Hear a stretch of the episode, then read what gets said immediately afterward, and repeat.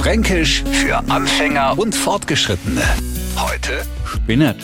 Wenn ich mich recht erinnere, war ich eigentlich ein recht ruhiges Kind. Naja, meistens. Es sei denn, ich habe mal nicht gekriegt, was ich gewollt hab. No Kohlstoff vorkommen sei, dass ich mich auf den Boden geschmissen hab und wer ein Nascher rumblätt hab. Kommentar vor die Eltern. Lonan, der hat seine spinnerten fünf Minuten. Und als Erwachsener kann man die auch noch haben. Weil man es Zeit seines Lebens nicht davor sicher, sie mal wieder recht seltsam aufzuführen. Einfach unausstehlich zu sein und an allem rumzumotzen. No ist man spinnert. Also hat ein recht merkwürdiges Verhalten oder hat halt seine spinnerten fünf Minuten. Ein anderer Ausdruck führt, der führt sie auf wie ein Rennauto.